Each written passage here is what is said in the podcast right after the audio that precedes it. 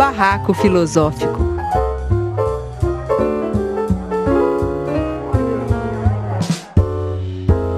Então, oi, gente, estamos aqui para mais um Barraco Filosófico. O áudio vai para a Rádio Madalena, para a Rádio Web de Torres e o vídeo vai para o canal Filosofia em Movimento.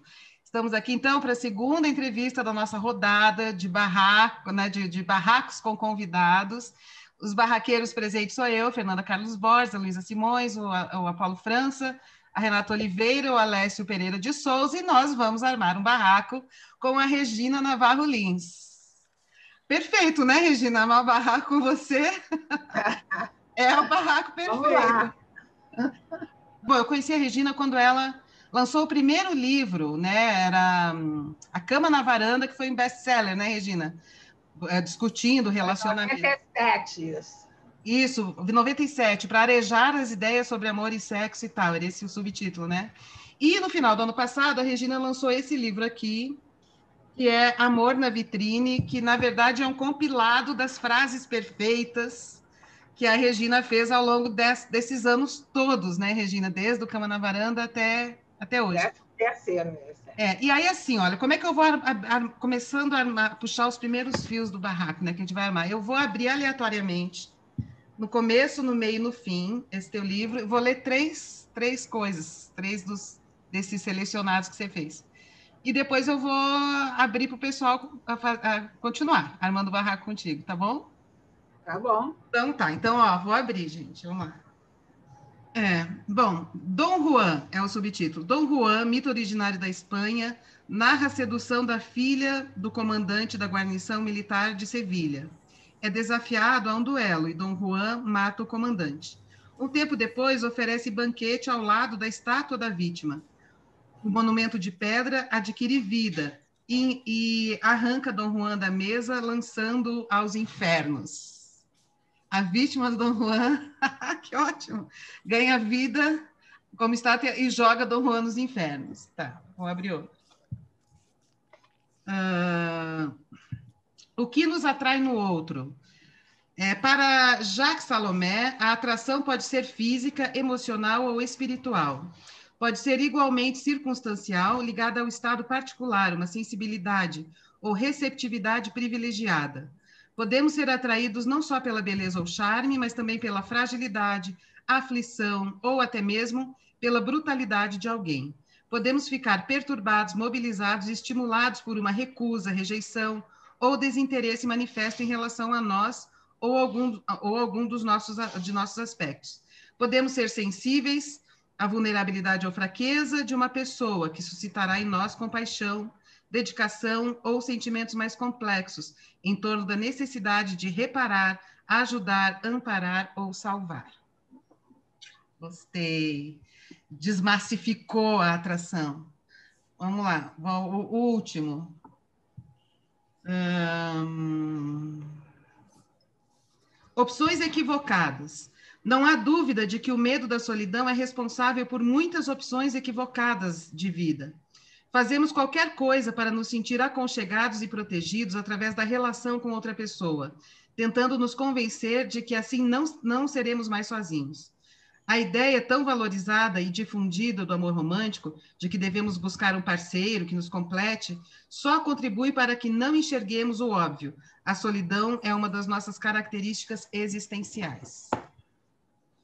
Então tá, está lido três trechos desse livro da Regina, Amor na Vitrine, então, agora eu abro para os barraqueiros.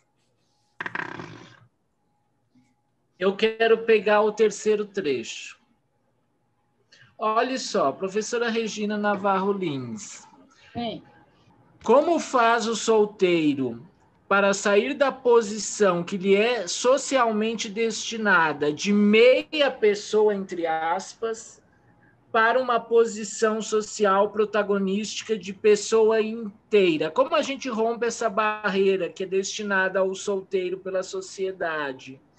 Uma posição de meia pessoa, né? Estou chamando aqui de meia pessoa, para uma posição plena de pessoa inteira, ainda que solteiro, apesar de solteiro ou justamente por ser solteiro. É o condicionamento na nossa cultura é muito forte no sentido de fazer todos acreditarem que você tem que encontrar uma relação amorosa fixa, estável, duradoura. E a busca acaba sendo incessante, principalmente para as mulheres que são ensinadas a acreditar que elas têm que ter um homem ao lado para protegê-las. Mas os homens também, muitas vezes, se sentem meio desconfortáveis em determinados grupos por estarem solteiros. Isso já foi muito pior, né? Vocês sabem que as mulheres que não casavam, elas não trabalhavam, não tinham como sobreviver. As mulheres que não casavam, quando os pais morriam, elas iam morar na casa do, do irmão ou da irmã para cuidar dos sobrinhos. Por isso que veio o, aquela expressão, ficou para titia. Ficou para titia era exatamente isso. Não podia trabalhar, não tinha emprego, não tinha instrução, não tinha nada, a mulher não trabalhava, então ela ia cuidar. E muitas mulheres ameaçavam certos casais ou outras mulheres por estarem solteiras, como se fossem é, conquistar o marido da outra e tal. Agora, as mentalidades estão mudando bastante e é fundamental que todos reflitam sobre as crenças aprendidas, como essa, sobre os valores aprendidos, para se livrar do moralismo dos preconceitos. Se quiser viver melhor. Se quiser viver mal, continua acreditando em tudo que ensinaram. Então, agora tem um detalhe. Eu acredito muito que para viver bem, para questionar tudo isso, é preciso ter coragem. Quanto aos solteiros, eu me lembrei agora de uma pesquisa que foi feita na França há alguns anos e que mostrou que os solteiros compram nove vezes mais livros do que os casados, vão não sei, sete vezes mais ao cinema, viajam não sei quantas vezes. Quando você, quando me lembro quando eu li essa pesquisa, eu falei, gente, como eles se divertem mais, como leem mais, como passeiam mais. Então, eu acho que isso está mudando. E principalmente por uma coisa que está acontecendo hoje, que nunca existiu. Quer dizer, é, todo mundo sempre teve que se enquadrar em modelos. Quem não se enquadrasse em modelos era discriminado. Né? A coisa era tão séria que eu me lembro que quando alguém se separasse, era um drama na minha infância, adolescência, início da adolescência, eu tive colegas que não foram aceitas no colégio porque os pais eram separados. Então, tinha muito uma pressão para se enquadrar no modelo. Esses modelos tradicionais não estão dando mais respostas satisfatórias.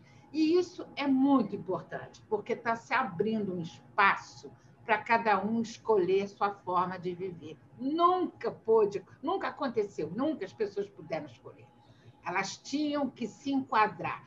E o problema é que os modelos aniquilam as singularidades, né? Fica todo mundo parecido. Então, eu respondo, eh, responderia a tua pergunta que acho que a gente tem que refletir muito para se livrar desse condicionamento e não se importar de estar sendo diferente da maioria. Obrigado. Queria só fazer um comentário sobre isso. Eu tenho um grande amigo que no dia que a gente se conheceu, ele é bem mais novo que eu. Aí ele falou assim: Nossa, você é tão jovem. Você não é casada, não, né? Você é tão alegre. É. Eu falei: Claro que não. É, eu acho que assim. é... Se alegre, não pode ser casada, é isso? É isso, é alegre demais para ser casada. É, existe uma questão que é o seguinte: que o modelo de casamento da nossa cultura é um modelo muito prejudicial, muito ruim é um modelo calcar, e é um modelo que todo mundo tenta se enquadrar, né? As pessoas já nascem, já são educadas, vem a mãe, o tio, a prima, e se enquadra aquele modelo. É um modelo calcado na possessividade, no controle, no ciúme, e uma coisa terrível, é o modelo do amor romântico. E o amor romântico, ele prega o oposto do respeito à individualidade. Então, você observa casais é uma coisa muito curiosa, porque você vê como um se mete na vida do outro sem cerimônia nenhuma. O que, é que você tem que dizer para o teu patrão, o que, é que você tem que dizer para o teu cunhado, que roupa que você está usando. Não, gente, é incrível. Então, é, isso tudo acontece por causa do, do que povoa as mentalidades no Ocidente, que é o amor romântico. O amor romântico, o amor é uma construção social. Em cada período da história se apresenta de uma forma. O amor romântico começou no século XII, nunca pôde entrar no casamento, sempre foi à margem do casamento, é calcado na idealização. É, no século XIX passou a ser uma possibilidade, mas entrou para valer a partir de 1940, muito incentivado pelos filmes de Hollywood. Aquele, quem, vê, quem assistiu o filme de Hollywood vai ver aquela baboseira toda da, daqueles, daqueles atores da época, Rock Hudson, Doris Day, aqueles filmes bem melosos. E acontece o seguinte, o amor romântico, ele prega justamente isso, a fusão entre os amantes. Os dois se transformarem no só. Ele prega a não individualidade.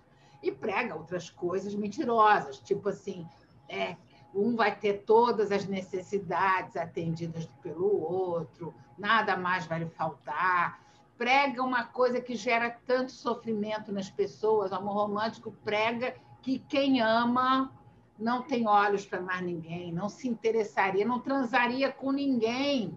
Se ama, jamais vai transar com outra. Que é uma mentira e as pessoas sofrem porque se descobrem que seu parceiro ou a parceira transou com alguém, acreditam que não são amados. A notícia boa em relação a isso é que o amor romântico está dando sinais de sair de cena e, ao sair de cena, está levando a sua característica básica, que é a exigência de exclusividade.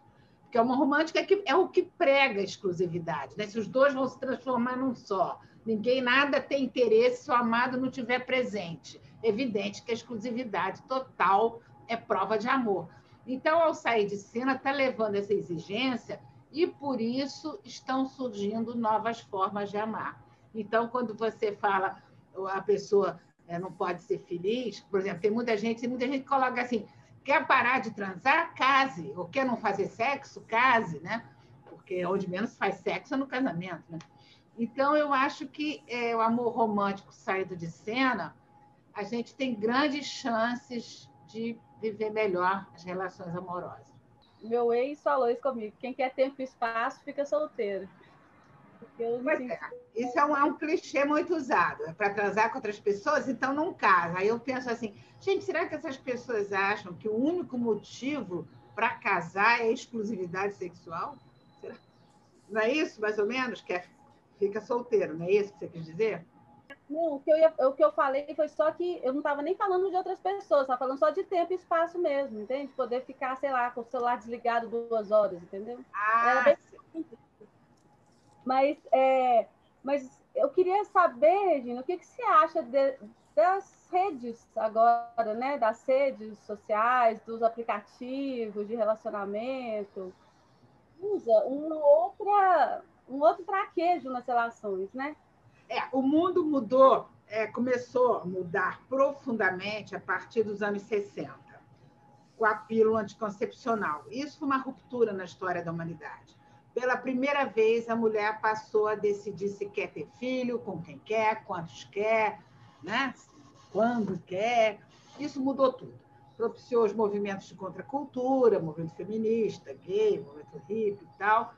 E, e toda a revolução sexual. E nós estamos no meio desse processo de mudança. Então, eu acho que você junta a pílula, que está trazendo toda essa mudança, e a internet, o mundo é outro. Então, é, os aplicativos, vamos lá.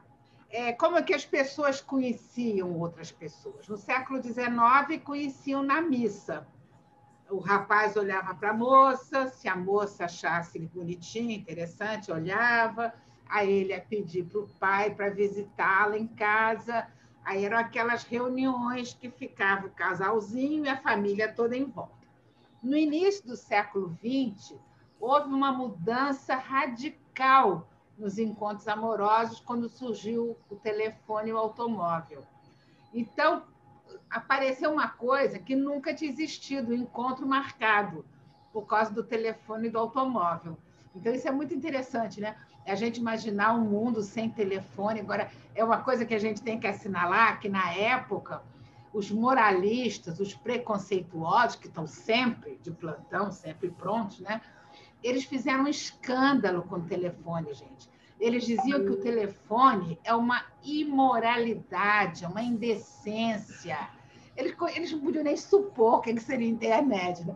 É uma imoralidade. Eles diziam assim, que se a moça estiver recostada, a voz do homem entra pelo ouvido dela. Olha que moralidade.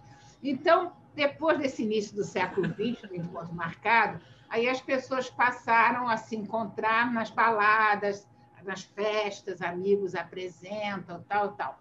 O século XXI é a era dos aplicativos, que é uma forma realmente é, contemporânea de você conhecer pessoas.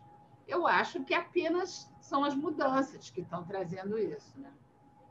Mas não torna também o relacionamento. Desculpa me atravessar, mas dando prolongamento à pergunta da Renata e a esse debate no ponto em que está também não torna as relações extremamente descartáveis, que já eram descartáveis e agora são elevadas à enésima potência da descartabilidade. Estou sendo conservador aqui. É, primeiro eu discordo um pouquinho de você, porque eu não considero que as relações... Eu não estou posicionando, professor, eu só estou trazendo a fogueira. É, eu acho que elas não são mais descartáveis do que há 40 anos é, eu me lembro na minha adolescência, de 8, 19 anos, a gente ia festinha, dançava com o rapaz, e no dia seguinte ficavam esperando o rapaz telefonar. E muitos não telefonavam, porque a moça não podia telefonar. Né? Vocês sabem que a mulher tinha que ter aquele, cumprir o papel destinado a dela, que era aguardar, não tomar iniciativa. E eu nunca esqueci de uma amiga que o rapaz sumiu e ela foi tão desesperada ficou tão desesperada com isso que ela fez uma promessa. Ela disse o seguinte: eu prometo que se ele ligar, eu rolo e desenrolo o tapete da sala 50 vezes. Gente, desenrola e enrola o tapete. Ele ligou, torcendo para ele não ligar.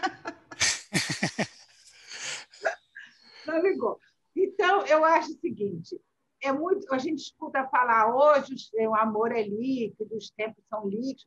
Eu não acho nada disso. Eu acho que existem mudanças, mas não necessariamente. Aliás, eu não acredito que as pessoas vivam pior na área amorosa que outras épocas. Pelo contrário, na área das amizades, na área das relações amorosas, sexuais, hoje tem muita coisa para mudar. Eu acho que a gente tem que batalhar cada vez mais para viver melhor, porque eu acredito que nós podemos viver muito melhor do que a gente. Mas nunca as relações amorosas, as relações de amizade, nunca foram melhores do que hoje, em momento algum da história. Então, isso é importante, porque você escuta muito. Quando a internet surgiu, eu me lembro que eu dava aula na PUC, e na sala dos professores, eu escutava coisas assim, agora ninguém mais vai falar com ninguém, agora porque o novo assusta, o desconhecido gera insegurança. Então, existe uma tendência a gente reagir ao novo. Né? Então, quer dizer, não só o telefone, que foi um exemplo que eu dei, né? mas quando o Elvis Presley, nos anos 50, começou a rebolar os quadris, foi outro escândalo, né? porque todo mundo era duro. É, os homens usavam Gumex no cabelo, as mulheres usaram aquele cabelo todo. Eu usei touca holandesa, cheio de laque, tudo duro, e de repente chega o Elvis Presley e solta os quadrinhos. Gente, aquilo era um escândalo. A televisão foi proibida de focalizá-lo da cintura para baixo, vocês sabiam? Aquilo foi assim. Então, imagina, soltou o corpo, aquilo, todo mundo duro. Né? Então, as pessoas reagem muito ao novo. Então, quando você diz assim, as relações são descartáveis, eu não sei, eu acho até que as pessoas talvez descartem mais, porque tem mais pessoas em contato, se relacionam com mais gente. Você, é, quando a internet surgiu, eu me lembro que em 98, 97, eu resolvi entender que era a internet mesmo, salas de encontro e tal. Então, você está conversando com uma pessoa, ela é desagradável, você aperta um botão, começa a conversar com outra. Quer dizer, Claro que a internet pode ter propiciado você não, ficar muito tempo numa relação que não está sendo satisfatória, ou uma conversa. Mas eu não vejo que hoje nada seja pior. Ô, Regina, essa, essa, toda essa tua fala me fez pensar num livro teu sobre traição ou. É, era... fidelidade. Fidelidade traição, né? É, eu estou pensando na audiência da nossa rádio. Assim, imagina quantos casais nesse momento estão sofrendo porque descobriu que o outro teve relações sexuais fora do casamento, e isso vira um drama de continua casado ou se separa, vira grande pauta. E eu é. vejo que muitas pessoas separam nessa situação para manter uma dignidade, né? É como assim, ali rompeu completamente a possibilidade de respeito recíproco.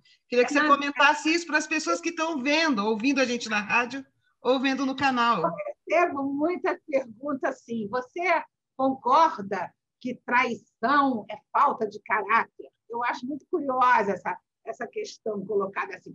Primeiro que eu não uso a palavra traição.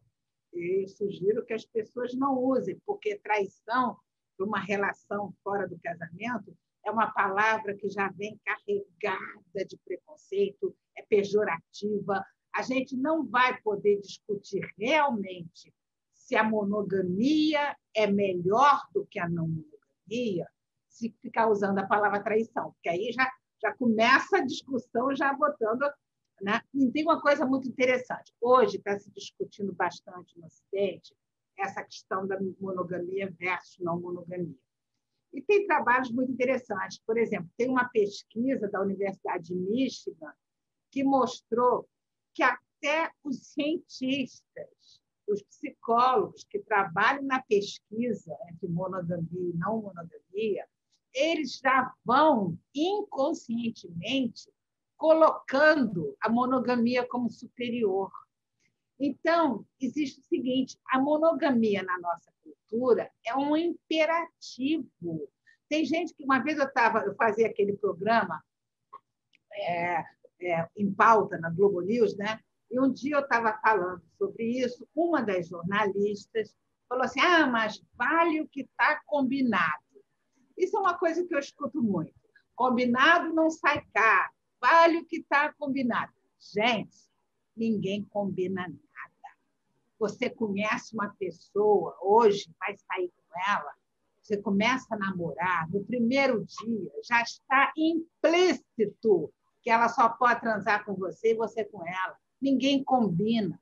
Eu nunca vi uma pessoa começar o um namoro, sentar um para o outro e dizer: vamos combinar? Eu só transo com você, você só transa comigo.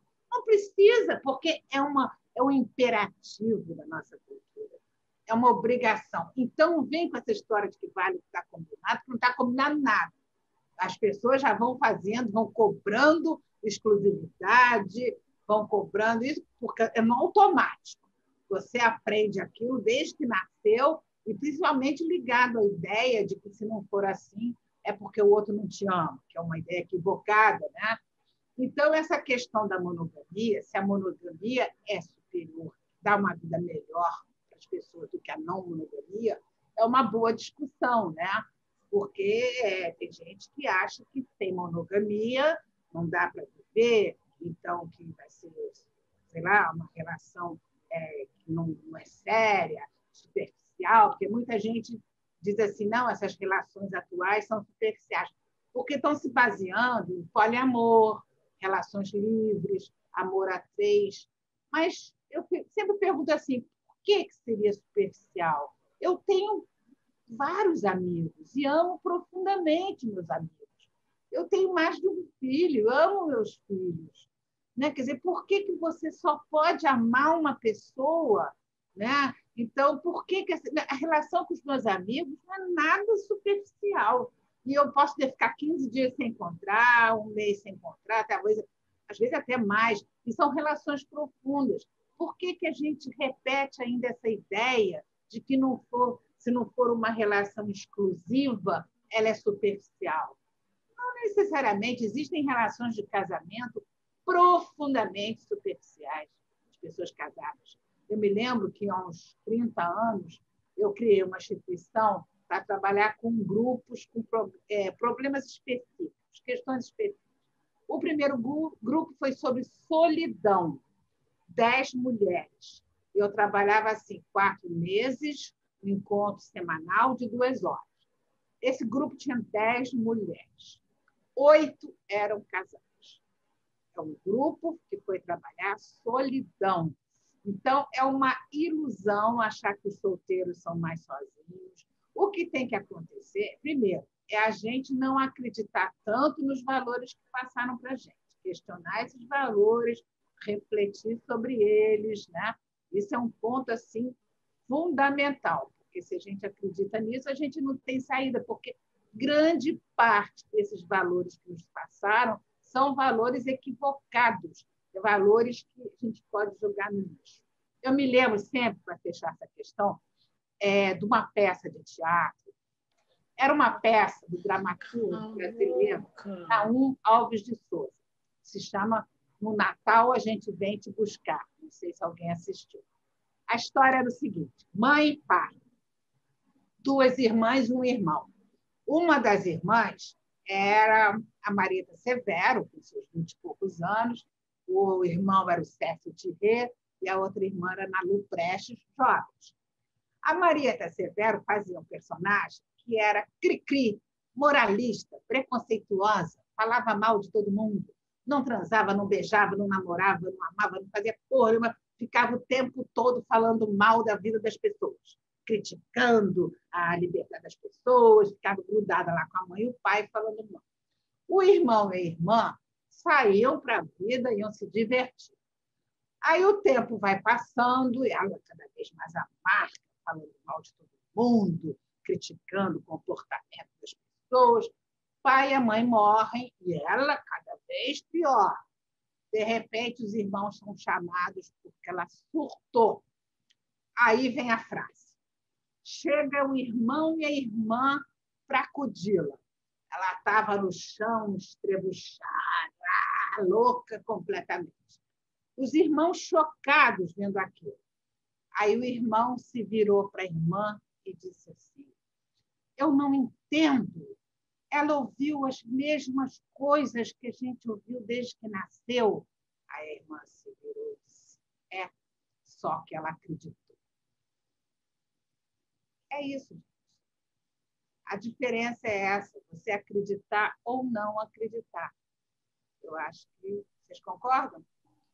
Ô, Regina, aqui, mesma pessoa, pessoas que eu falei que tá, pudesse, podem estar tá ouvindo a gente nas rádios ou vendo o canal. Então, é assim, ó, existem outros motivos para você decidir continuar ou não um relacionamento, um casamento, do que a fidelidade sexual. Sequer é o mais importante valor para manter ou não uma relação. Né? Pondere isso? Claro. Fernanda, deixa eu falar uma coisa. Eu tive vários programas de rádio, muitos anos. Um deles, eu respondia perguntas de ouvintes. E eu saía da rádio muito impressionada, porque 99% das perguntas, ou quase isso, era assim: será que ele me traz? Será que ela tem outros? Eu ia para casa e dizia assim: meu Deus, as pessoas são obcecadas por essa questão. Na mesma época, eu comecei a atender um paciente no consultório eu nunca vou esquecer esse caso, que eu acho ele assim, um exemplo maravilhoso. Ele era um advogado, não tinha filhos, casado com uma mulher ciumentíssima, possessiva, controladora, que não trabalhava, não fazia nada na vida. Ela existia para controlar. Muito bem. Só que ela, ela acordava todo dia às 10 da manhã. Ele, então, saía de casa às 15 para as 7 da manhã. A desculpa geral é que tinha muito processo no escritório, que ele precisava chegar às sete da manhã no escritório para adiantando os processos. A terceira ou quarta sessão de terapia, ele me conta, todos os dias, há três anos, ele saía de casa às 15 para as 7, passava na casa da namorada, transava, beijava, amava, ficava lá, e quando era assim, 10 para as 10 da manhã, ele estava chegando no, no escritório. Feliz da vida. Aí a mulher começava a ligar, porque ela ligava o dia inteiro, assim, você para almoçar com quem, o que você comeu, quem sentou do teu lado, era um inferno. Aí ele dizia assim, aí ela começa a ligar às 10 da manhã, não estou nem aí. Quando eu juntei isso com essa coisa das, das pessoas obcecadas por a questão da exclusividade, eu formulei um pensamento que eu coloco nas redes, no livro até tem que eu digo o seguinte: ninguém deveria se preocupar se o amado ou amada transou ou não com outra pessoa. Cada um só deveria responder a duas perguntas a si próprio. Primeira, me sinto amado ou amada? Segunda, me sinto desejado ou desejada? Se a resposta for sim para as duas, você se sente amado, sente amado, sente desejado. O que o outro faz quando não está comigo não me diz respeito, gente. Não é da minha conta. Eu acho que essa é a forma mais inteligente de viver. Primeiro, esse caso do advogado me deu certeza absoluta que ninguém controla ninguém. Vocês acham que a mulher sonha, imagina que ele passa de manhã na casa de uma namorada? Às 10, quando ela liga, ele já está lá no escritório trabalhando. Nunca!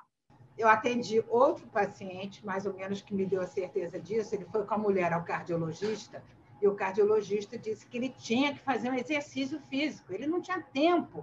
Aí o cara falou, o médico disse: Olha, pelo menos sábado, domingo, vai andar de bicicleta.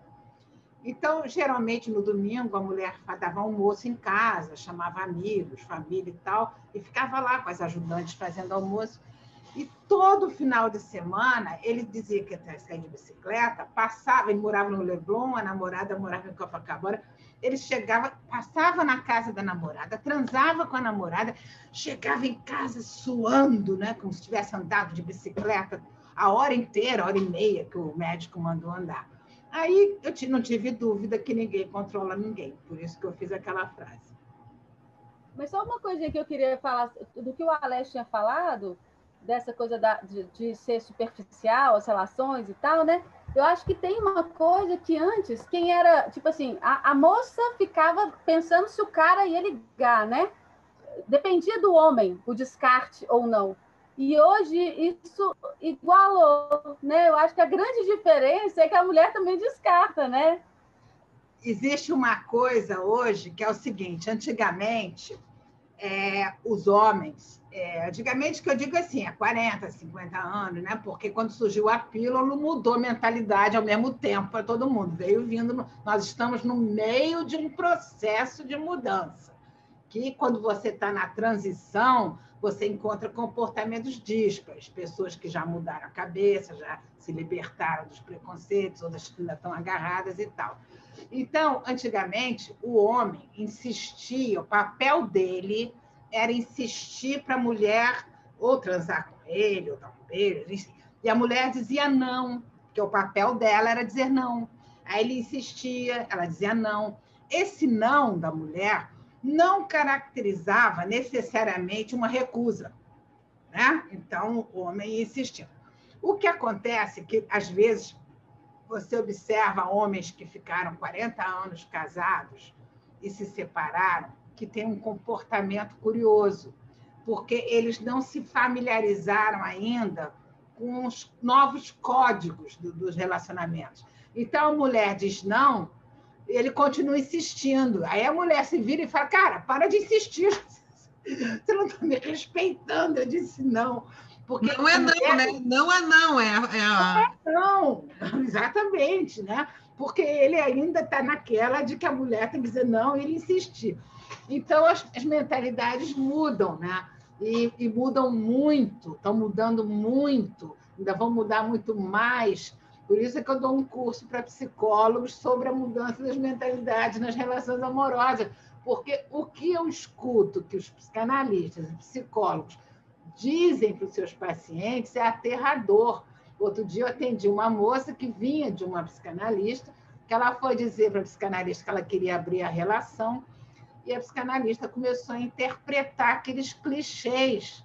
É, eu falei para ela, pode até arriscar o que ela disse, que você está com medo de aprofundar a relação, que você não sei o que, é uma maturidade, porque na cabeça de muitos psicanalistas e psicólogos, ainda estão naquela, naquela mentalidade. Eles não conseguiram perceber que, que o amor muda, o comportamento amoroso está sempre mudando, né? O comportamento amoroso é um aprendizado, precisa de aprendizado, né? Você respeitar a individualidade do outro. Tudo isso precisa ser aprendido, né?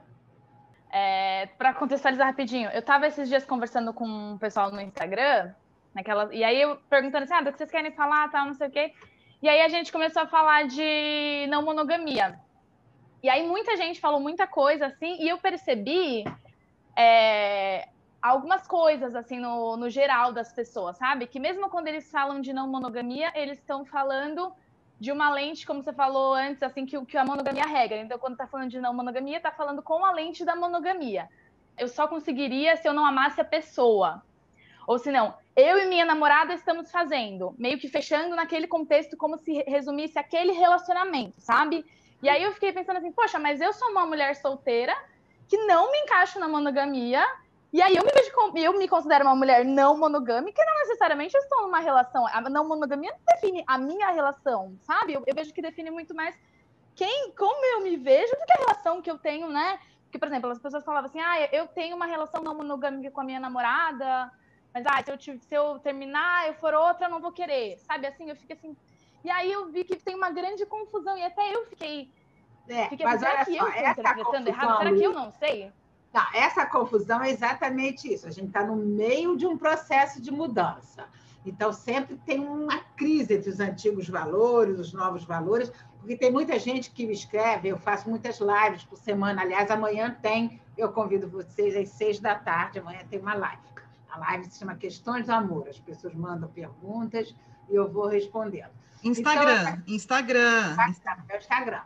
Então, a, a, essa questão da monogamia, eu não tenho nada contra a monogamia, nada contra, desde que seja espontâneo, que não é o que acontece na maioria dos casos. Agora, se uma pessoa quer ficar casada 50 anos com outra, só fazer sexo com ela, tá tudo certo.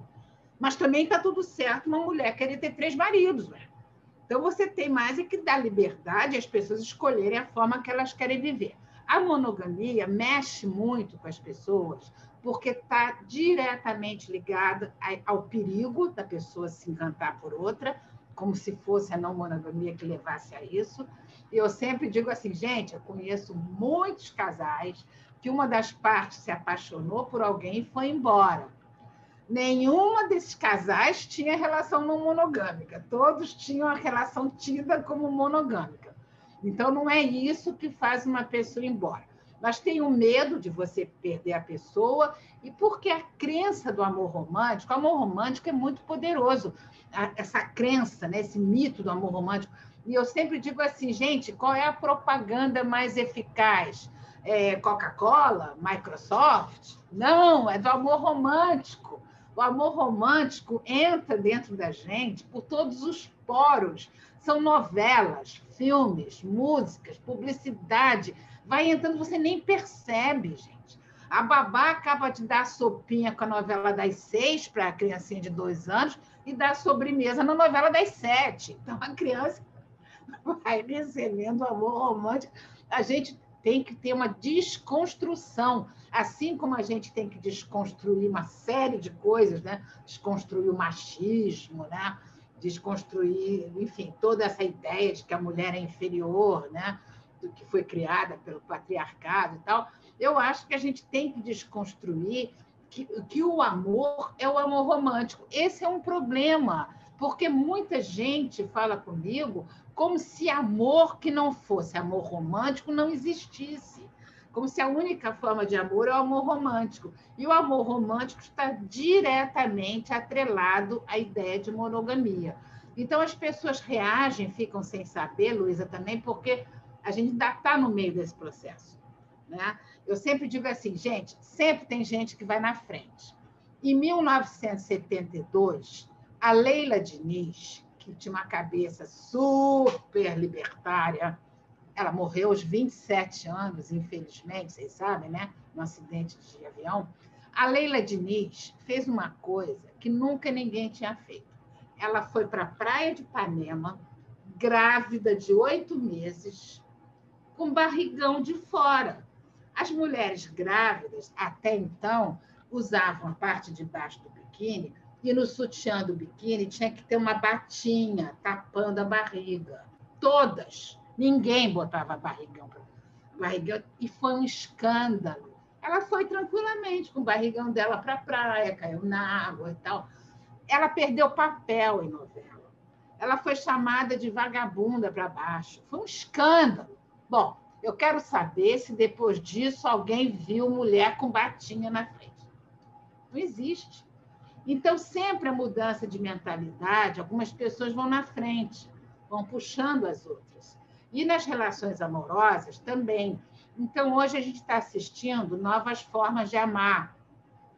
Eu fiz um livro chamado Novas Formas de Amar, tá ali, porque eu comecei a receber no consultório uma coisa que um, um conflito que eu nunca tinha visto. Eu atendo casais. Então, o casal marcava a hora para terapia de casal, chegava aqui com o seguinte conflito: uma das partes propôs abertura da relação, outra parte se desesperou, arrancou os cabelos. Aí vieram fazer terapia de casal. Isso começou a acontecer com tanta frequência e eu receber tantas mensagens nesse sentido que eu fiz um livro para tratar dessa questão. São as novas formas de amar. Então, eu acredito que daqui a algumas décadas, não dá para precisar quantas, menos pessoas vão querer se fechar numa relação a dois e mais gente vai optar por relações múltiplas. Eu acho que os sinais apontam para isso. Mas eu vou querer te corrigir, Regina. Nenhuma mulher ia querer ter três maridos. Olha, tem, tem um povo na Nova Guiné que cada mulher tem seis maridos, hein? Imagina. Tem aquela Renata, história aqui no Brasil, também já... no Nordeste, daquela mulher que tinha três maridos, virou filme, é uma história real. É. Renata, eu já é, fiz parte é um de um filme, Não lembro o nome do filme. Como é o nome do filme? Eu, tu, ela? Não, não sei. Como é o nome do filme? É isso que você está falando, Apolo? Três maridos? Não, é. eu já fiz parte de um harém. Era, eu, eu fazia parte de um grupo de homens que tinha uma namorada. Ah. Assim, eu era um dos caras que a, que a menina pegava, assim. Eu tava na fila lá. a parte do harém dela. Ela que beleza, todo mundo quer, mas é, Casar é mas marido coisa. é diferente. Não, mas é repensar o que é casamento. É verdade, é, é verdade. Falando. É, é verdade. Marido é casamento, quando tem filho, né, né, tem mil coisas que modificam, né? Mas aí, olha o barraco. O barraco chegou. Chegou o barraco. Casamento e, e poliamor é, vai ter que ser repensado o que é casamento, o que é estar junto, o que é criar a cria, porque casamento tem muito a ver com a cria. Então, assim, e patrimônio, um monte de coisa, dinheiro, pagar plano de saúde. Casamento é isso, né? Um monte de questão prática. Aí a gente vai para outro lugar, porque o poliamor está bem complicado agora. A minha pergunta é exatamente sobre isso. Então, faz todo sentido. é, porque eu, a, a questão que eu acho que, que desperta muito a questão do amor romântico é o quanto que ele é uma estrutura criada economicamente, que é o que o Paulo falou, né? É basicamente criada para você ter um casamento. Esses dias um amigo meu casou, e aí eu fui testemunha, e aí é muito maluco o juiz falando as coisas lá. É um contrato, é um contrato tipo um contrato de serviço que você vai prestar praticamente, que tem uma série de cláusulas, e aí várias determinações que você olha e fala, gente, é, de certa forma, justifica algumas coisas que você olha e fala, ah, então é por isso que tal coisa é metaforizada dessa forma, né? E ali está meio que escrito Mas de uma maneira racional. Menos pessoas estão dando importância a casar no papel, né? Quer dizer, na verdade, tem essas festas, mega festas e tal, tem gente que faz questão disso e tal. Mas o número de pessoas que vão morar juntas é, cresce cada vez mais, que não dão importância a ter alguém administrando a sua vida amorosa, pode isso, não pode aquilo, né? tudo mais. Né? Em relação ao poliamor, eu acredito o seguinte: esse casamento que você falou e ela também falou, é de normas, leis, regras. Claro que o casamento começou para sobrevivência, né? porque a, até 5 mil anos atrás não existia ideia de casal. Viviam todos juntos, homens e mulheres, as mulheres transavam com todos os homens, homens com todas as mulheres, porque eles nem sabiam que o homem participava da procriação. Então, quando começaram a domesticar os animais, meu rebanho e minha terra, foi aí que se formou o casal. A mulher foi aprisionada para o cara não deixar herança para o filho de outro. E a mulher veio vindo aprisionada por conta da gravidez. Então, por exemplo, quando a gente fala do amar mais uma pessoa, não se fala em casar com três pessoas. Casa pode morar com três pessoas. Para o livro, eu entrevistei um trisal eram duas moças e um rapaz, todos na faixa dos 25, 26 anos, e eles estavam namorando já há seis meses, estavam muito satisfeitos. Então, era assim, às vezes dormiam os três juntos, às vezes dormiam dois, às vezes elas duas que dormiam juntas. E, e eles diziam assim: ah, se a gente tem que sair, viajar, a gente fica tranquilo, que não deixa a pessoa que a gente ama sozinha, o outro está tá junto, né? Então, quer dizer, as formas de amar são muitas, são muito variadas. Eu sempre recomendo um filme que não é fácil de achar. É um filme chamado A Pele do Desejo. É baseado no. Você já viu? Não, mas recomendo para muita gente. Maravilhoso, né? Maravilhoso. É, A Pele do Desejo, as pessoas têm muita dificuldade de encontrar esse filme. Eu assisti há muitos anos, ainda na época do VHS, das locadoras, que o dono da locadora me falou: esse filme você vai gostar. Não, eu amei, eu passava para meus alunos da PUC, porque o filme mostra como são muitas as formas de amar, muitas. E a gente acaba repetindo a única que a gente aprendeu, né? Então fica aí uma dica, quem quiser procurar, baixar, não sei como é que faz, esse filme. Então, as formas de amar são muitas. Então, seja poliamor, seja relações livres, seja amor a três, quer dizer, sem você precisar ter contratos assinados, ter vários, ter um casamento institucionalizado ali, né? Eu acho que é por aí. Regina, mas qual que você acha que é o impacto que essa... Porque a gente está vivendo uma transição, né? Como que você vê um impacto nisso na estrutura de vida das pessoas, tipo, economicamente falando e sistematicamente, e também em termos de sexualidade, porque até agora a gente levantou uma questão que, que né, muito heterocentrada também, né? É, então... eu acho o seguinte, isso é uma coisa muito nova, embora tenham, existam pessoas que dizem assim, ah, mas isso já acontecia nos anos 70, outros dizem, isso sempre aconteceu, não é verdade acontecia nos anos 70 para determinados grupos. Quando eu digo que eu acredito que daqui a algumas décadas vai predominar as relações múltiplas, eu estou apontando como tendência a predominar, porque sempre existiu tudo, né, gente? Tudo sempre existiu, mas predominar nunca existiu, nem essas relações livres nos anos 60, 70, né? Então, é, eu acho assim, as pessoas vão ter que, que escolher e a gente vai precisar de um tempo ainda para poder ver o que, que aconteceu, que nem a pandemia. A pandemia ainda está em curso. Então, a gente vai precisar de um tempo, uma distância, para poder entender o que, que realmente a pandemia causou, modificou. Então, eu acho que a gente vai precisar de um tempo das relações livres, do poliamor, para avaliar. No meu livro, eu conto, é, trago vários é, relatos, vários relatos de pessoas que me contaram ou no consultório ou que me escreveram, e coloquei um relato de um homem que foi criado numa família poliamorista, porque muita gente pergunta como é que faz com as crianças, né? Aí eu digo assim, gente, antigamente era impensável dois homens gays criarem um filho. Isso era impensável. Hoje está cada vez mais natural. Né? Então, é a mesma coisa. Antigamente, imagina a mulher ter dois, três maridos, maridos ou companheiros, parceiro, é marido casado no papel, né? O, o, o homem tem tal. Era impensável. Agora, cada vez está mais natural. Vai ser a mesma coisa. Com o tempo, vai mudando, vai predominando, vai sendo natural. Agora, eu não vejo que a criança vai ter problema com isso. A criança chega no mundo e ela vai ver o mundo como a gente quer que veja, né? como, com o que a gente ensina, né? Se você não tem preconceito, se você vive uma, uma situação, uma família poliamorista, você pode explicar para o seu filho de 5, 6 anos, por exemplo, se vai para a escola, olha, tem pessoas que são preconceituosas, que não aceitam isso. Como não era mulher separada, gente? Mulher separada era um drama, uma coisa horrorosa. A mulher era chamada de vagabunda para baixo se fosse separada. Então, as mentalidades mudam, né? Então, eu acho que a gente vai encontrando meios para se atualizar com as mudanças. Né? Você acaba diminuindo o acúmulo por família e tendo a, o dinheiro mais líquido. E aí a gente vai cair numa outra é. discussão, mas a gente acaba é, eliminando essa noção de acúmulo. Né? E a, que é a base do... que eu acho que é tendência também é as pessoas com mais idade, depois de 60 e tal, elas começarem a morar juntos, amigos, fazerem condomínios. Na Espanha já tem vários, né?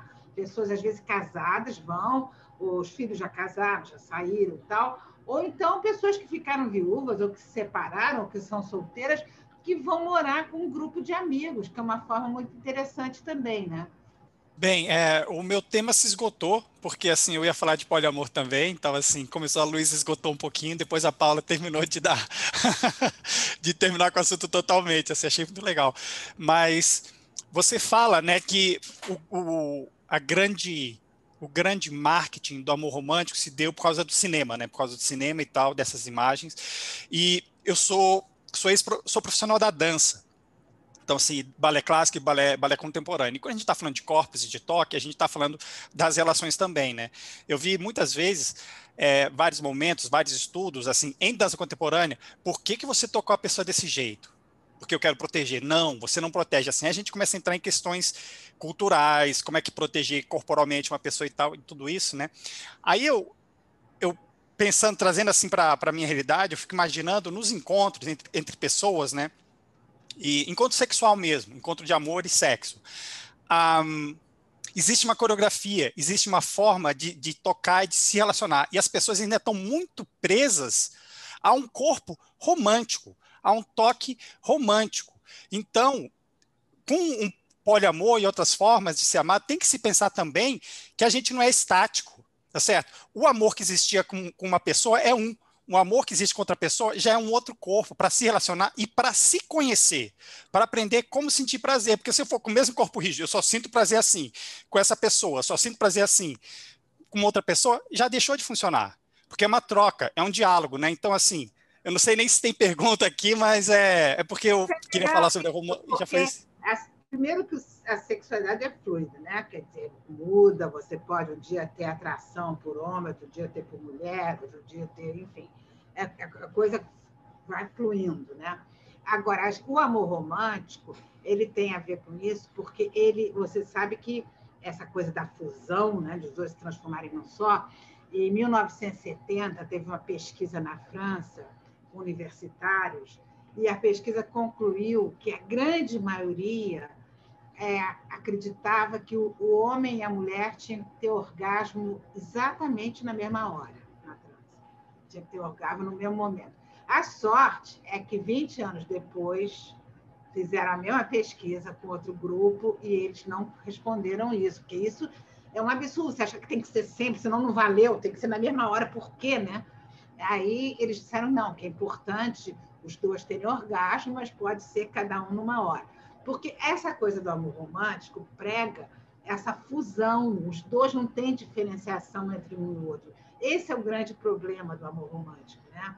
É a não diferenciação, que é uma coisa tão fundamental para uma relação amorosa, né? Ele prega. Então, isso que você está falando, até na sexualidade, as pessoas têm que ser mais livres, né? Tem então, a ideia do gozar junto é uma ideia da alma gêmea do amor romântico. Assim, até isso tem que ser igualzinho junto na mesma hora. Na mesma hora, senão não é amor. Imagina o que atrapalhou, né? Imagina o que atrapalhou a vida das pessoas arrumando problema de não tinha. Eu me lembro que o Reich falar, não me lembro do Reich falando, mas eu lembro que o Reich diz no livro dele que uh, os atos né, tem que acompanhar as emoções, né? Você tem que fluir junto, você cada momento é uma situação totalmente diferente. Você não pode com nada pronto, né? Não com essa ideia estruturada do que, que é um bom sexo, né? O sexo você vai aos poucos criando junto com a outra pessoa, né? Então, eu, eu concordo que o, o, essa coisa do amor romântico prejudica em todas as áreas. César? Não é muito muito incomum, por exemplo, que, que as famílias, quando se desfazem, todo mundo sai perdendo, né? Porque, na verdade, tudo foi estabelecido em cima de um compromisso legal, um contrato social que não se sustenta com, a, com o distanciamento. Então, a, a, a uma, uma frase que eu coloquei aqui no, no, no chat, é, que, que tinha no, teve um seriado que passou na televisão, talvez ainda esteja disponível em algum lugar, não sei se tem algum algum desses serviços de streaming que tem, que chama Mad Men. Né? É, uma é a história dos publicitários é, americanos da década de 50, né? quando eles começaram a construir a, a, a técnica da publicidade. Então, eu tenho um, um, um, um deles, um dos publicitários fala assim, ó, amor, o amor não existe, o amor foi inventado pelos publicitários para vender meias finas. Então, quer dizer, na verdade, é, não, é, é, você pode até discordar disso. Falar, ah, mas Vai vender o quê? Meias finas? É, meia de mulher, meia fina. Qual é a cotação do amor na Bolsa de Nova York, César? Como é que fechou o pregão na última sexta? Não faço a menor ideia. Pegando o amor. Eu adorei a pergunta do Apolo, porque eu acho isso muito interessante. Assim, eu lembro que eu, teve uma época que eu conheci alguns casais que faziam swing, e eram pessoas com uma vida muito careta, assim, sabe? Mas se sentiam uh, sensacionais, entendeu? Tem uma vida toda tradicionalzinha, mas aí depois vai para aquele lugar. Não estou querendo generalizar, porque foi uma coincidência das pessoas que eu conheci. Vão para aquele lugar, e aí eu fico pensando assim: essas mesmas pessoas, as que eu conheci, tá? Não estariam abertas para algo que acontecesse, né? Para alguém aparecer e mudar ali a configuração de forças ali da relação, né? Da, de afetos e tal. Então, eu acho que o, o, eu acho muito mais interessante, assim, que eu acho que por ser uma fase de transição, as pessoas ainda ficam querendo definir muito, mas eu acho que é muito mais uma questão de você treinar o corpo para estar à altura do que chega, né? Para você não ter que blindar nada, né? Para você poder estar à altura do seu desejo, né? Você poder eh, respeitar o que o seu desejo te pede, o que o seu corpo te pede, né? E aí isso não tem a ver com o nome da relação. Essas relações novas, né, é, com várias pessoas, ou mais de uma pessoa e tal, é uma coisa que a gente ainda está conhecendo, né? Porque existem códigos, toda relação é regida por códigos, né? Então, é que você não precisa nem verbalizar, na maioria das vezes não é verbalizado, é uma opinião, é um sorriso, é uma, uma piada, enfim. Então, tem pessoas que combinam assim: olha, você pode transar com quem você quiser, eu também, mas não pode repetir, só uma vez com cada um. A outra diz: você pode transar, eu também, mas a gente tem que contar tudo com todos os detalhes. Outro diz: eu não quero saber. Quer dizer, as pessoas vão ajustando seus códigos, né? Eu acho que a gente ainda vai ter que esperar um tempo para poder avaliar melhor como tudo isso se deu a gente pode lembrar, por exemplo, daquele, daquela passagem da Bíblia que Jesus olha bem para Pedro e fala: Pedro, você me ama? Né? Aí ele fala: Amo, mestre, né? Então cuide das minhas ovelhas. Ele fala isso três vezes, né? É, é, é um, um, uma cena muito forte, né? Então a gente tem essa essa valorização da, da, do, do texto bíblico, da, da religião, pelo amor, esse amor fraternal, esse amor, esse amor que você tem pelo outro, né? Independente de quem é esse outro. E é lógico que não se está falando de um amor romântico nesse momento, mas do ponto de vista da sociedade é um amor quase que deixado de lado.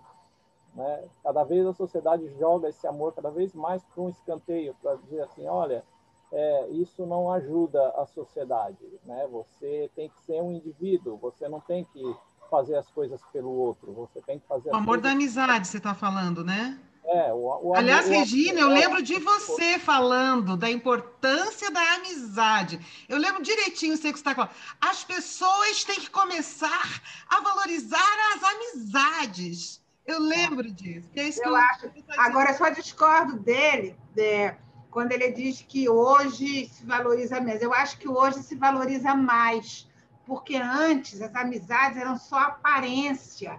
Eu me lembro, eram aquelas coisas sociais, ninguém falava uma questão que estava vivendo, você não tinha liberdade de chegar para um amigo, uma amiga, contar uma questão íntima. Os casais no século XIX, até no século, no século XX, chamavam de senhor e senhora. Não havia menor intimidade entre o casal. Era, e eu acho que hoje muita gente já está podendo desenvolver amizades mais profundas do que antes. Antes, as mulheres, sempre começou com as mulheres, né? a mentalidade patriarcal não permitia aos homens é, falarem das suas emoções, né? dos seus medos, dos seus conflitos. Então, a amizade entre homens sempre foi uma coisa de dar tapinha nas costas, né? e falar só de esporte, do preço do dólar, enfim não podia falar de si.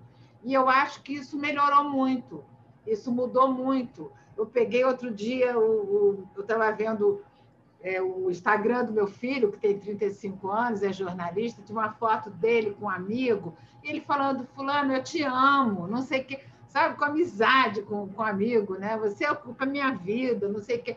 E as pessoas estão muito mais livres para falar e falando mais. Eu acho que começaram a perceber, porque na educação de homens e mulheres nunca se valorizou a amizade. A valorização era: você vai encontrar uma boa moça para casar, meu filho. E para a mulher é: você vai encontrar a pessoa certa, o homem certo. Sempre foi muito calcado no casamento, né? na pessoa que você ia casar. E eu acho que a amizade, inclusive, a Ellen Fisher, aquela antropóloga americana, no livro dela Anatomia do Amor, que já tem uns 20 anos, 20 e poucos, ela fala de que cada vez mais transformando grupos de amigos é, que substituem a família.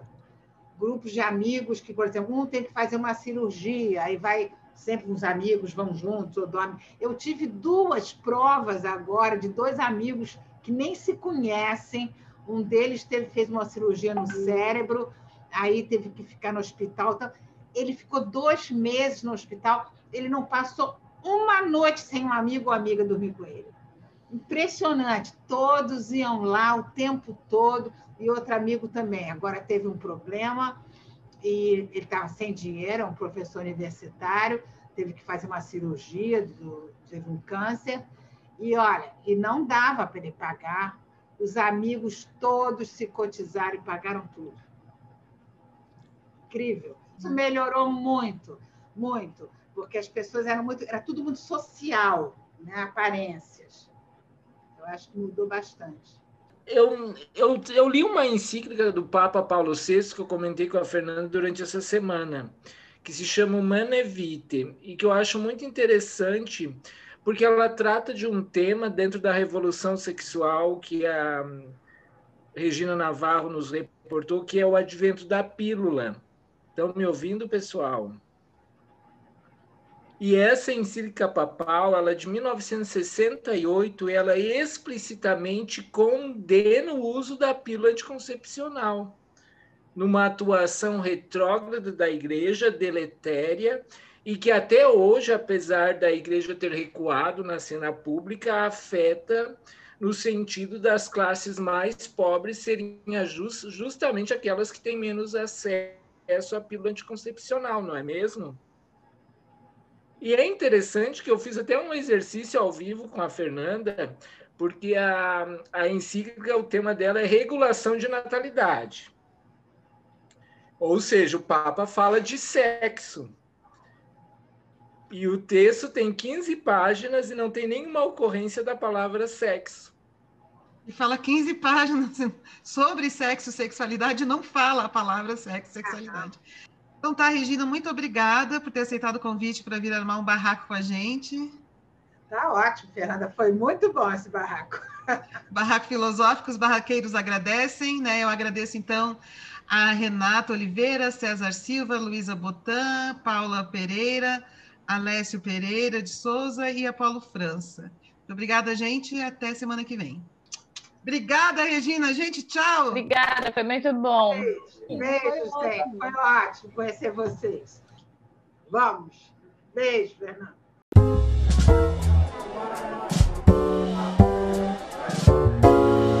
Barraco Filosófico.